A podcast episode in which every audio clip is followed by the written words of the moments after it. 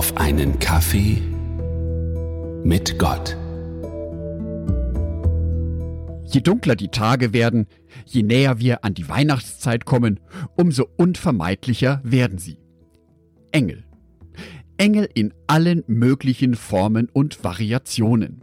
Sei es auf Geschenkpapieren, Postkarten, als Figürchen und sogar als Schlüsselanhänger.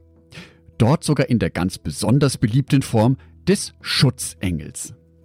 Das Besondere an dieser christlichen Figur ist es ja, dass viele Menschen an Engel oder Schutzengel glauben, die ansonsten mit dem Christentum gar nichts zu tun haben. Engel haben scheinbar eine besondere Anziehungskraft auf Menschen. Was hat es also mit diesen Engeln jetzt genau auf sich? Was sagt die Bibel dazu? Brauche ich als Christ überhaupt einen Schutzengel? Reicht es nicht aus, dass Jesus Christus und der Heilige Geist für mich als Christ da sind? In der Religionswissenschaft werden Engel als Zwischenwesen zwischen Gott und Menschen bezeichnet.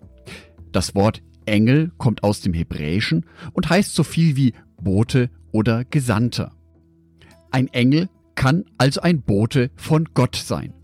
Die bekannteste Botschaft, die von einem Engel überbracht wurde, war wohl die über die Geburt von Jesus Christus an die Hirten. Lukas Evangelium Kapitel 2, die Verse 9 und 10. Plötzlich erschien ein Engel des Herrn in ihrer Mitte. Der Glanz des Herrn umstrahlte sie. Die Hirten erschraken, aber der Engel beruhigte sie. Habt keine Angst, sagte er. Ich bringe eine gute Botschaft für alle Menschen. Diese Bibelstelle zeigt mir, dass Gott sehr wohl Wesen einsetzt, Boten einsetzt, also Engel einsetzt. Und zwar, um mit uns Menschen zu kommunizieren. Also um uns Menschen Botschaften zu überbringen. Bin ich bereit, auf so etwas zu hören? Bin ich bereit, mich darauf einzulassen? Was mich an diesem Weihnachtsengel so begeistert ist, dieser Engel beruhigte die Hirten. Die Hirten waren sicherlich sehr aufgeregt über diese Erscheinung, die ihnen da gegenüberstand. Und der Engel beruhigte sie. Und erst dann sprach er zu den Hirten. Dann, als die Hirten bereit waren, zuzuhören.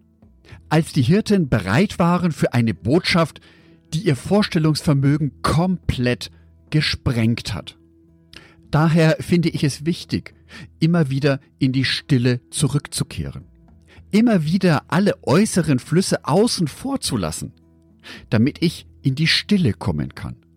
Damit Gott in dieser Stille die Möglichkeit hat, zu mir zu sprechen. Zum Beispiel durch einen Engel.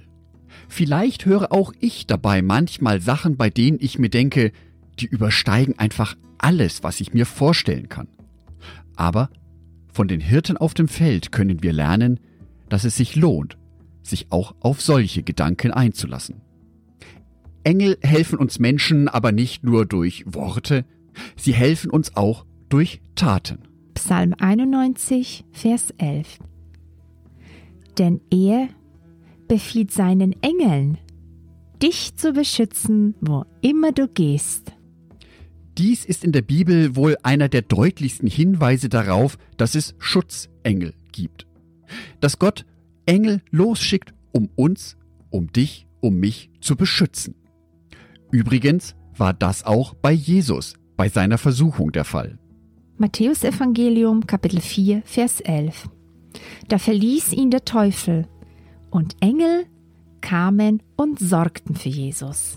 Selbst Jesus Christus ließ sich darauf ein, sich von Engeln versorgen zu lassen, sich von Engeln helfen zu lassen. Möchte ich Jesu Beispiel folgen, dann ist das ja auch für mich persönlich eine Aufforderung, mit meinen eigenen Engeln in Kontakt zu treten. Diesen Gedanken empfinde ich zutiefst befreiend, zutiefst beruhigend. Es gibt Wesen da draußen, die kann vielleicht niemand sehen. Aber ich weiß, dass sie da sind.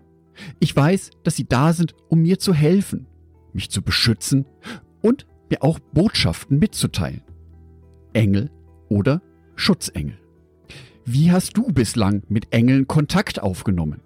Wie hast du Engel bislang erlebt? Lass es mich wissen über Instagram, auf Spotify in den Kommentaren oder mit einer Nachricht. Die Links dazu findest du alle unten in der Beschreibung. Ich wünsche dir, dass du dir bewusst wirst, dass es Engel gibt.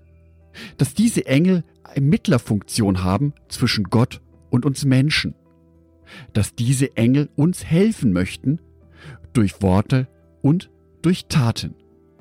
Und ich wünsche dir, dass es dir gelingt, eine Umgebung zu schaffen, dass du in aller Stille mit deinen Engeln in Kontakt treten kannst. Angedacht von Jörg Martin Donath, Bibeltexte eingelesen von meiner lieben Frau Sonitschka.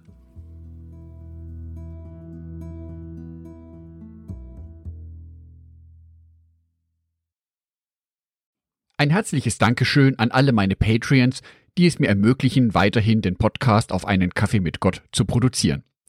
Herzlichen Dank an Sonitschka und an Andreas Pfeiffer. Auf Patreon kannst du mich bereits mit einem Euro monatlich unterstützen. Oder du lässt mir ein paar Sterne da. Das sagt dem Algorithmus nämlich, dass dies ein guter Podcast ist und wird so mehr Menschen angezeigt. Vielen Dank schon vorab.